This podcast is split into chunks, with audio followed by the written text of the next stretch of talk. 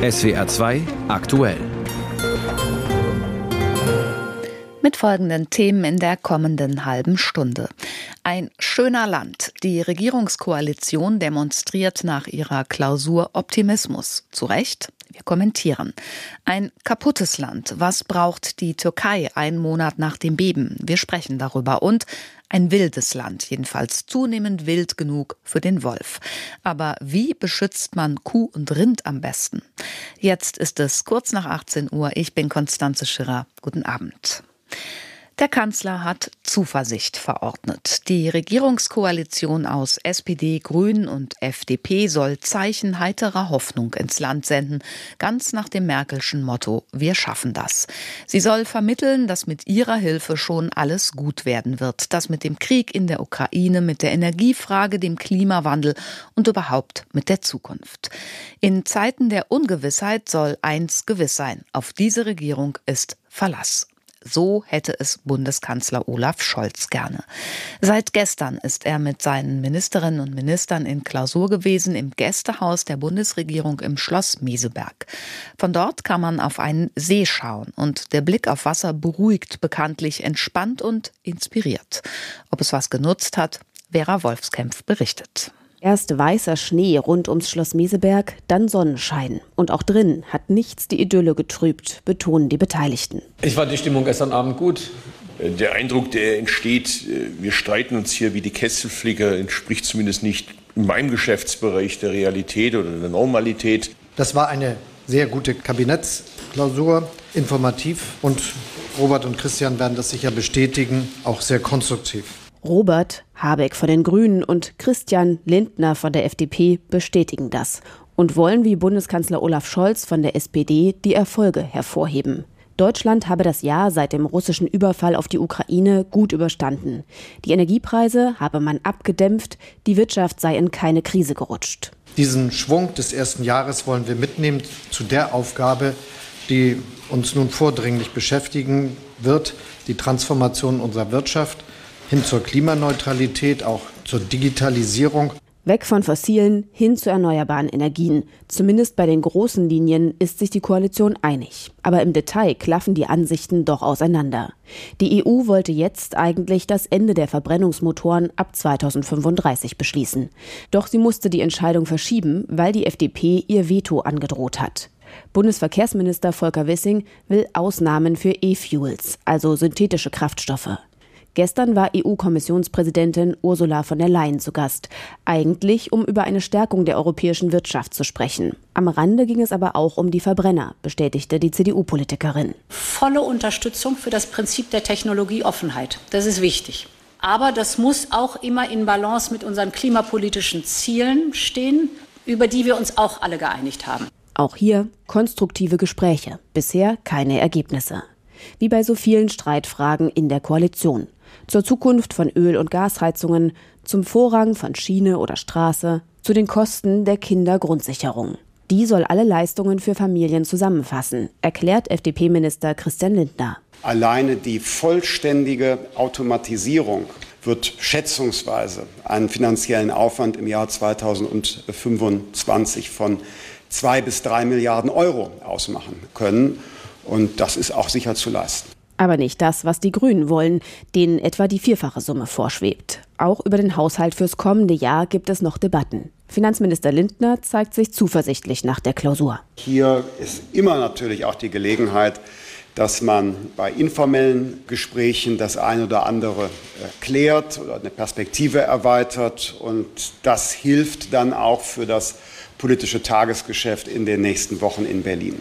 Es bleiben also viele Fragen offen. Antworten sollen folgen. Mehr oder weniger in Einklang mit sich selbst, zumindest im Moment. So sieht es die Koalition nach ihrer Klausur im Schloss Meseberg oder so will sie uns sehen machen. Das ist nicht verkehrt, langt aber nicht, sagt unser Berliner Korrespondent Torben Ostermann in seinem Kommentar. Bundeskanzler Olaf Scholz redet auffällig oft von Zuversicht in seinem kurzen Pressestatement. Zwei Tage haben sich die Ministerinnen und Minister seines Kabinetts in die Brandenburger Idylle zurückgezogen, um abseits des Hauptstadttrubels die Köpfe zusammenzustecken. Vielleicht ganz gut in dieser hektischen Zeit. Es ist Tempo gefragt, auch das ein zentraler Begriff in den Worten des Kanzlers. Er hat keine Zeit zu verlieren, jetzt da sich mehrere Krisen übereinanderlegen und das Land gleichzeitig auch noch modernisiert werden muss. Doch zuletzt ist es der Bundesregierung an vielen Stellen nicht gelungen, die eigene Arbeit überzeugend darzustellen und damit für Zuversicht zu sorgen. 65 Prozent der Deutschen gaben im jüngsten ARD Deutschland Trend an, mit der Arbeit der Bundesregierung wenig bis gar nicht zufrieden zu sein. Einerseits komisch, hat die Regierung doch viele Herausforderungen gemeistert und musste dabei so viele Krisen bewältigen wie keine Bundesregierung zuvor. Energiekrise, Krieg in Europa, die Folgen der Pandemie, die Liste ist lang. Auch die Liste der Mittel, mit denen die Folgen für die Menschen abgemildert werden sollten. Dass vieles davon gegriffen hat, ist offensichtlich. Statt heißem Herbst eine recht stabile Wirtschaft, statt Wutwinter warme Wohnungen und Betriebe. Also haben Olaf Scholz und seine Ministerinnen und Minister bewiesen, dass sie Krise können. Nur dringen sie damit nicht durch, weil in der Öffentlichkeit statt Zuversicht der Streit die Schlagzeilen dominiert. Das mag daran liegen, dass auch den Koalitionären die Zuversicht fehlt, heißt das Zutrauen in die Regierungspartner. Und so passt es doch, dass auch das Thema Zuversicht auf dem Stundenplan in Meseberg stand. Ein Psychologe war eigens auf das Schloss eingeladen, um dort über Zuversicht zu sprechen. Festes Vertrauen auf eine positive Entwicklung in der Zukunft, so definiert der Duden Zuversicht. Bei drei Parteien ist das mit dem festen Vertrauen so eine Sache. Gerade Grünen und Liberalen scheint es daran zu fehlen. Stattdessen macht sich Skepsis breit. Die mittlerweile berühmten Briefe zwischen Habeck und Lindner waren da nur ein starkes Symptom. In grundsätzlichen Fragen liegen die beiden kleineren Partner der Koalition offenkundig weit auseinander. Bei der Zukunft des Verbrenners, bei der von Autobahnen und Bahnstrecken, bei der Sozialpolitik. Das zu klären ist nicht trivial. Eine aufgeregte Öffentlichkeit und der Geltungsdrang des ein oder anderen Protagonisten machen es nicht einfacher. Vielleicht hat der Psychologe dem Kabinett ja erklärt, dass Zuversicht ansteckend sein kann. Wenn die drei Regierungsparteien sich also gegenseitig Zuversicht und Zutrauen entgegenbringen können, fällt es der Bevölkerung bestimmt auch leichter. Ein Kommentar von Torben Ostermann. Es ist jetzt einen Monat her, das Erdbeben in der Türkei und Syrien. Am 6. Februar hieß es in den SWR2-Nachrichten morgens um 7.30 Uhr, aus der Türkei und Syrien seien bisher 170 Tote gemeldet worden. Inzwischen wissen wir von mindestens 52.000 Menschen, die seitdem nicht mehr am Leben sind. Heute Mittag haben wir in unserer Sendung über die Lage seitdem in Syrien berichtet. Heute Abend schauen wir in die Türkei. Dort leiden die Menschen nicht nur, sie sind auch wütend auf Präsident Erdogan und seine Regierung. Und sie haben Angst, sogar in Istanbul. Die Stadt liegt zwar vergleichsweise weit weg vom jetzigen Erdbebengebiet, aber auch hier kann die Erde jederzeit bedrohlich beben. Christian Buttgereit dazu. Es war 4.17 Uhr am frühen Morgen, als das erste Beben der Stärke 7,8 den Südosten der Türkei und Nordsyrien erschütterte. Die meisten Menschen überraschte das Beben im Schlaf. Für viele wurden ihre Betten zum Grab. Andere überlebten in den Trümmern, zunächst, wie diese Reiseführer in einem Hotel im zentralanatolischen Adiyaman, die durch Sprachnachrichten auf sich aufmerksam machten. Ich bin Ali Osman Aydin, bei mir ist Nazim Can Harput. Wir sind im Isias Hotel, das Gebäude ist auf uns eingestürzt. Bitte helfen Sie uns. Sie konnten gerettet werden, starben dann aber auf dem Weg ins Krankenhaus. Mehr als 45.000 Menschen verloren durch das Erdbeben allein in der Türkei ihr Leben. Viele würden noch leben, wenn der Staat schneller reagiert hätte, beklagte Tülay Oruç, Abgeordnete der oppositionellen HDP vor wenigen Tagen im Parlament in Ankara. Ich war kurz nach dem ersten Erdbeben vor Ort. In manchen Orten war der Staat auch nach zwei, ja sogar drei Tagen nicht präsent. Er war nicht da. Keiner von euch war da. Die Regierung hält dagegen. Mit dem Schneesturm, der die Abflüge von Rettungsteams aus Istanbul und Ankara stundenlang verzögert hat, mit dem schieren Ausmaß der Katastrophe, die elf Provinzen, eine Fläche so groß wie Bayern und Baden-Württemberg zusammen heimsuchte. Argumente, die die Betroffenen eher noch wütender machen. Der sonst omnipräsente Präsident Recep Tayyip Erdogan war erstaunlich lange unsichtbar. Erst Tage später reiste er in die am schwersten betroffenen Gebiete, sprach vom Schicksal einer Jahrhundertkatastrophe und bat um Vergebung für die schleppend angelaufenen Rettungsarbeiten. Leider ist es uns in den ersten Tagen nicht gelungen, in einem Maße aktiv zu sein, wie wir es uns gewünscht hätten.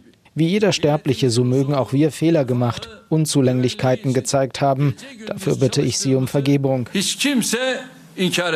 Vielen Betroffenen reicht das nicht. Fast jeder hat Angehörige verloren. Rund zwei Millionen Menschen sind obdachlos, leben jetzt in Zelten und bestenfalls in Containern. Nicht für alle gibt es ausreichend Wasser und Toiletten. Etwa drei Millionen Menschen haben die Region inzwischen verlassen. Der Ankündigung Erdogans zu glauben, in einem Jahr würden die Menschen in neun sicheren Häusern wohnen, fällt den meisten angesichts der Trümmerwüste vor ihren Augen schwer. Im Gegenteil, viele Betroffene geben der Regierung eine Mitschuld daran, dass trotz strenger Baugesetze Wohnblocks eingestürzt sind wie Kartenhäuser. Ihre Vorwürfe Korruption und Vetternwirtschaft mit tödlichen Folgen. Dabei sei sich die Regierung des Risikos stets bewusst gewesen, beklagt die CHP-Abgeordnete Müsien Sefkin aus Adana am Rande des Erdbebengebiets. In unserem Land stehen 24 Städte direkt auf Verwerfungslinien. Wir hatten immer wieder dazu aufgerufen, diese Siedlungsgebiete zu verlegen und Wohnungsbau auf Verwerfungslinien zu verbieten. Doch das haben die Regierungsparteien abgelehnt. Erdogan und seine AKP müssen zur Rechenschaft gezogen werden, so die Forderung. Ob das der Fall ist, wird sich am 14. Mai zeigen. Dann stehen Wahlen an. In einer Umfrage sagten 15 Prozent, das Erdbeben werde Einfluss auf ihre Wahlentscheidung haben. Damit steht auch Erdogans Zukunft als Präsident auf unsicherem Boden. Das Erdbeben in der Türkei und Syrien, heute ist es einen Monat her. Organisierte Rettungsarbeiten gibt es nicht mehr. Inzwischen geht es darum, die Überlebenden zu unterstützen, das Gebiet wieder aufzubauen. Wir haben es gerade gehört. Das wird ein großer, lang andauernder Kraftakt. Was ist gerade am wichtigsten für die Menschen? Darüber habe ich für das SWR 2 Tagesgespräch mit Bilge Menekşe gesprochen. Sie ist Koordinatorin für die Diakonie Katastrophenhilfe in der Türkei und war bis vor kurzem selbst in der Region unterwegs. Frau Menekşe, welches Bild, Gespräch oder welcher Eindruck Ihrer Reise wirkt nachhaltig in Ihnen? Also die Zerstörungen haben ein unfassbares Ausmaß. Es sind Wohnhäuser in sich zusammengebrochen und mittlerweile sind mehr als 50.000 Tote bei diesem Erdbeben zu beklagen. Die Menschen leiden unter den Folgen des Erdbebens sehr groß. Das muss man sich so vorstellen. Äh, es sieht eigentlich wie in einem Kriegsgebiet aus. Viele Gebäude sind eingestürzt. Ähm, sie können sogar diesen Staub, der dadurch entstanden ist, im Munde schmecken. Also wir hatten auch sehr oft, als wir dann unterwegs waren, FFP2-Masken auf. Als wir mit den Menschen gesprochen haben, haben wir festgestellt, dass viele der Betroffenen zum Teil noch keine Hilfe bekommen haben, insbesondere in ländlichen Regionen. Den Menschen fehlt es zum Teil weiterhin noch an Zelten, also sicheren Unterkünften, aber klar auch Nahrungsmittel, Hygieneartikel und alles andere, was man eigentlich im Alltag braucht, also auch Unterwäsche zum Beispiel, auch sowas fehlt weiterhin. Hm. Was macht das eigentlich mit einer Katastrophenhelferin? Ich meine, das Ganze gehört natürlich zu unserer Arbeit. Äh, das ist Teil unserer Tätigkeit, aber das nimmt einen natürlich auch mit.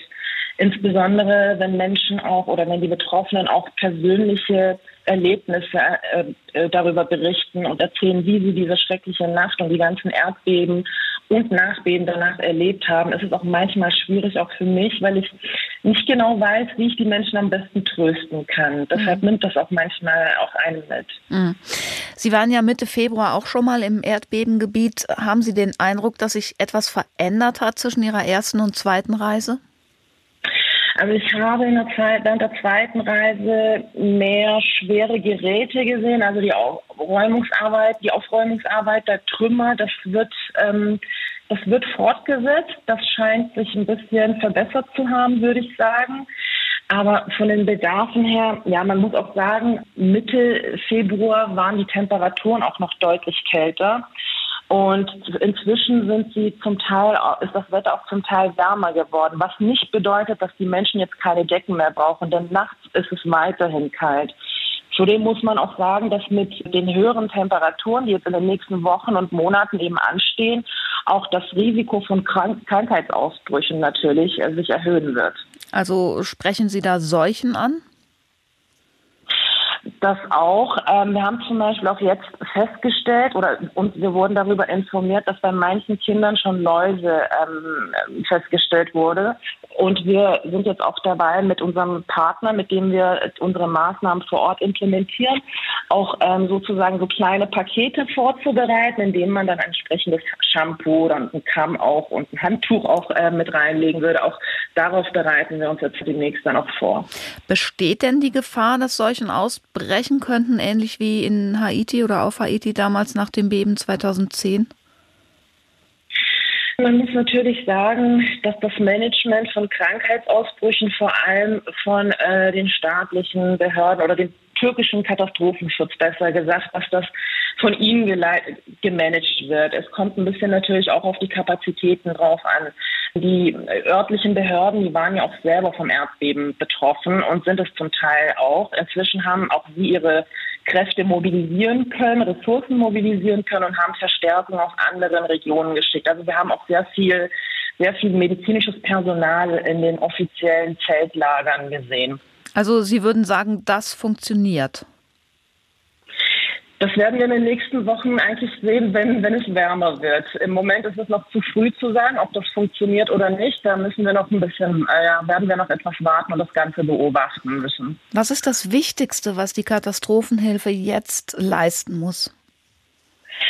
Wie gesagt, die Menschen haben zwar diese traumatischen Ereignisse überlebt und zum Teil haben sie auch Zelte. Manche Menschen haben wiederum noch keine Zelte, das heißt keine sicheren Unterkünfte. Aber selbst mit einem Zelt ist ja allein, also mit, allein mit einem Zelt ist der Bedarf noch nicht gedeckt. Das heißt, die Menschen brauchen weiterhin Nahrungsmittel, sie brauchen weiter Hygieneartikel. Und aufgrund dieses schrecklichen Ereignisses sind viele Menschen sehr stark traumatisiert. Deshalb stellen wir auch gemeinsam mit unserem Partner psychosoziale Unterstützung bereit. Das wird wahrscheinlich in dem Ausmaß, in dem Sie es anbieten können, nicht ausreichen, oder? Ja, auf diesem Grund ist es wichtig, also jegliche Hilfe ist weiterhin vor Ort wichtig. Es ist auch geografisch eine sehr große Region, die betroffen ist. Ähm, die UN sprach letztens von circa 1,5 Millionen Menschen, die jetzt von heute auf morgen plötzlich obdachlos sind. Und aus diesem Grund wird die Hilfe auch weiterhin notwendig sein. Es gibt Vorwürfe auch gegen die Regierung Erdogan. Der Präsident hat sich ja medienwirksam entschuldigt. Was ist Ihr Eindruck? Geben sich die Menschen damit zufrieden? Ich habe den Eindruck, dass die Menschen gerade ums ja, nackte Überleben kämpfen. Mhm. Ich bin mir nicht sicher, ob sie gerade überhaupt psychisch in der Lage sind, das zu bewerten. Man muss natürlich auch sagen, die Menschen sind weiterhin verzweifelt und diese Emotion, diese Verzweiflung hat sich jetzt auch inzwischen zum Teil in Wut übertragen. Aber wie gesagt, den Menschen geht es vorerst ums Überleben. Belge Menekşe, die Koordinatorin der Diakonie Katastrophenhilfe in der Türkei im SWR 2 Tagesgespräch. Vielen Dank dafür. Die Corona-Pandemie hat neben allen traurigen und erschütternden Zahlen auch einige positive Zahlen hervorgebracht. Bei den CO2-Emissionen zum Beispiel oder bei Ernährung, ehrenamtlichen Engagement und Kriminalität.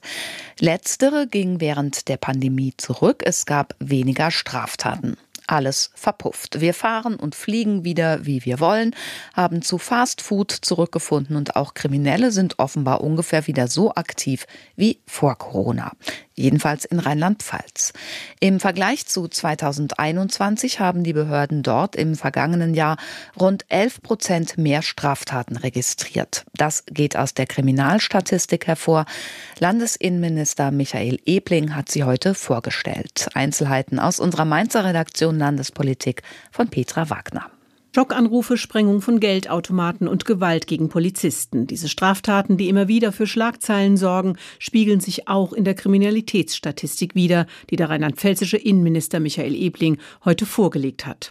Die Straftaten würden digitaler und internationaler, sagte Ebling. Dies zeige sich beispielsweise bei den Sprengungen von Geldautomaten. Allein 56 dieser Automaten sind, so die Statistik, im vergangenen Jahr in Rheinland-Pfalz zerstört worden, so viele wie nie zuvor. Die Täter kommen laut Innenministerium meist aus dem Ausland und nutzen fast ausschließlich Sprengstoff, um ans Geld zu kommen. Dieses Vorgehen, so Ebling, verursache oft auch an den Gebäuden einen großen Schaden und gefährde zudem Unbeteiligte. Das Innenministerium sei nun mit den Bankverbänden im Gespräch, die Automaten sollen sicherer werden. Eine Möglichkeit sei der Einbau einer Technik, die die Geldscheine bei Sprengung verklebe oder verfärbe. Sie wären somit unbrauchbar für die Täter. Auch Trickbetrüger haben im vergangenen Jahr verstärkt zugeschlagen. Innerhalb eines Jahres hat sich die Zahl laut Statistik fast verfünffacht. Ein Grund für den drastischen Anstieg seien sogenannte Schockanrufe oder Nachrichten über WhatsApp, sagte Innenminister Ebling. Den Betroffenen werde vorgegaukelt, dass ein Angehöriger in Not sei und Geld brauche. Sie würden unter Druck gesetzt, bis sie zahlten. Besorgniserregend und unerträglich nannte Ebling den Anstieg von Gewalt gegen Polizisten, Feuerwehrleuten und Rettungskräften. Vor allem gegenüber Polizisten würden Gewalttätigkeiten zunehmen. Immerhin hatte der rheinland-pfälzische Innenminister auch Positives zu berichten. So lag laut Ebling die Aufklärungsquote in Rheinland-Pfalz im vergangenen Jahr deutlich über dem Bundesdurchschnitt. Damit, so Ebling, sei Rheinland-Pfalz im deutschlandweiten Vergleich eines der sichersten Bundesländer. SWR 2 aktuell 17 Uhr, nein, 18.25 Uhr, Entschuldigung. Es sind zwei Naturschützer jubilierten, als Mitte Februar zwei Wölfe nahe des Schluchsees gesichtet wurden. Womöglich ein Männchen und ein Weibchen. Womöglich sind bald viele kleine Wölfe zu sehen. Hurra! Oder Seit mehr als 20 Jahren macht es sich der Wolf in Deutschland mancherorts wieder gemütlich. Laut Naturschutzbund lebten im vergangenen November exakt 161 Wolfsrudel, 43 Paare und 21 sesshafte Einzeltiere in Deutschland. Klar ist das ein Erfolg, wenn ein wildes Tier, das schon ausgerottet war, wieder da ist. Ebenso klar ist aber auch, dass das für Viehhalter Grund zur Sorge ist. Der wilde Wolf verspeist gerne die zahme Kuh. In Schluchsee wurden zuletzt mehrere Rinder angegriffen oder gerissen. Wenn schon Wolf, wie kann man dann Kühe und Rinder am besten vor ihm schützen? Über diese Frage wurde in Schluchsee bei der Mitgliederversammlung des Naturparks Südschwarzwald diskutiert. Stefan Schlegel war dabei. Reinhard Götte ist Landwirt aus Schluchsee und er kriegt das Bild von dem Wolfsangriff Mitte Februar nicht mehr aus dem Kopf. Total zerfressenes, hochtragendes schottisches Hochlandrind. Das Kalb lag schon rausgerissen draußen. Das war ein furchtbarer Anblick. Ich kann seit 14 Tagen wirklich nur noch schlecht schlafen, stehe teilweise nachts auf, gehe auf die Weide und gucke nach den Tieren, ob alles in Ordnung ist. Denn die sind für ihn auf eine Art Familienmitglieder. Wir wollen das unsere Tiere auf keinen Fall weiterhin antun. Dann schaffen wir sie ab und hören mit der Landwirtschaft auf. Bislang fördert die Landesregierung Schutzmaßnahmen wie wolfsabweisende Zäune nur bei jungen Rindern, Ziegen und Schafen. Nach den jüngsten Angriffen soll auch der Herdenschutz von älteren Rindern gefördert werden. Das Problem ist nur, derartig viele Zäune will eigentlich niemand in der Kulturlandschaft haben.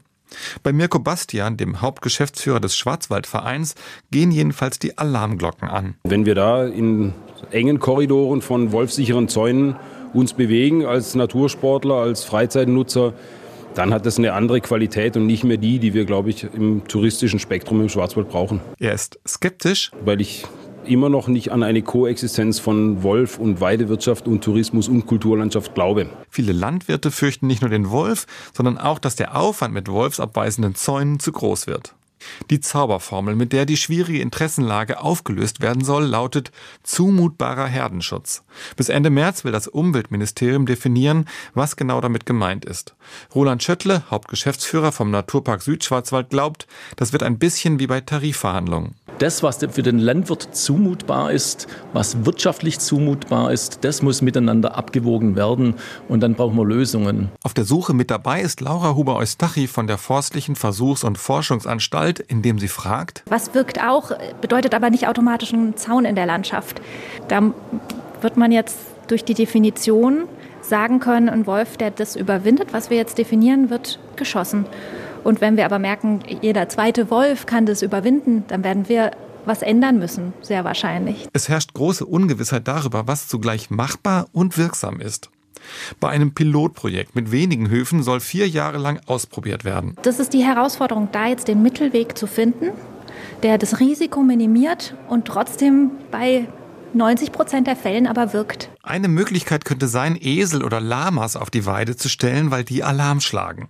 Viele Landwirte glauben aber nicht wirklich an einen wirksamen Herdenschutz. Das wurde mir im Rahmen der Herdenschutzberatung von Tierhaltenden schon gesagt. Ich mache jetzt mit, aber eigentlich weiß ich, dass es nicht funktioniert. Dass die Landwirte überhaupt mitmachen, liegt zum großen Teil an der Gesetzeslage.